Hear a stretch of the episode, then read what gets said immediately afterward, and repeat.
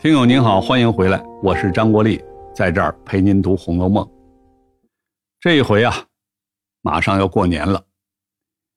宁国府管农庄的庄头乌进孝，带着大量的柴米粮食、猪牛羊鱼以及各种野味猎物送到宁国府。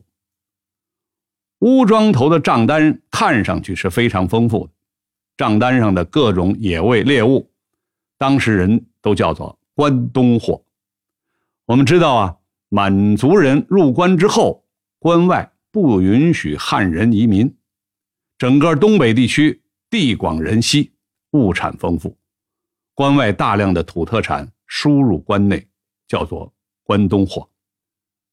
满族人入关之后，把他们之前的饮食习惯也给带了进来，比如吃鹿肉、吃野鸡、吃鲟黄鱼等等。因此啊，关内对东北的这些关东货的需求量是很大的。不过旧时候没有火车，更没有汽车，交通运输很不方便。通往东北的运输靠大车，也就是骡子拉的厂车。大车运输最好的季节就是冬天，地冻上以后，那个时候的路啊是土路，车轮子是木头做的。春天、夏天下场雨。道路泥泞不堪，行走十分困难。即使是晴天，尘土飞扬，路上也松软，不好走。上路的日期基本上是农历九月后到十二月底，这叫走大车。走大车的时候啊，每辆大车拉上四五千斤的货物，装载量还挺大的，所以呀，乌庄头才能给贾珍带来这么多的东西。贾珍就问吴庄头：“走了多久啊？”吴庄头说：“因为雪忽然化了，路上不好走，耽误了几天，走了一个月零两天。这正好和当时真实情况相符合。”账单最开头就是三十只鹿啊，这也是满族人的特点，他们喜欢吃鹿肉，《红楼梦》里也写到贾宝玉他们烤鹿肉吃。清代。赏赐鹿肉给大臣是一项重要恩典。每年十二月，内务府就会给王公大臣和三品以上的官员赏赐鹿肉，账单里头还有两条鲟黄鱼，这也是满族人喜欢的食物。鲟黄鱼啊，是一种很大的鱼，一般有一丈多长，重达三四百斤呢。主要产地在东北的黑龙江一带。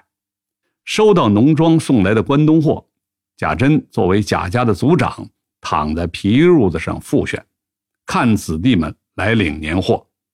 复选指冬天晒着太阳取暖。张中行先生有一本散文集叫《复选所画》，用的就是这个意思。分完了年货，贾府便在家族祠堂里祭祖。贾府宗祠这块牌匾是。衍圣公孔继宗写的，衍圣公是孔子的嫡长子孙的世袭封号，从北宋开始一直持续到民国时期。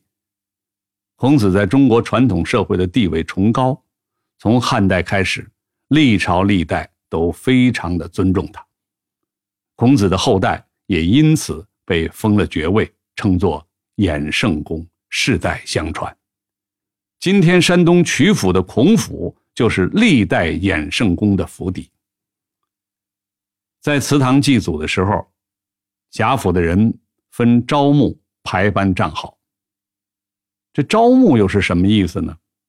这是古代宗法制度对宗庙墓地按辈分排列次序的一种安排。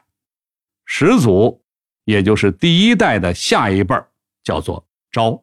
排在左边，昭的下一代为穆，排在右边。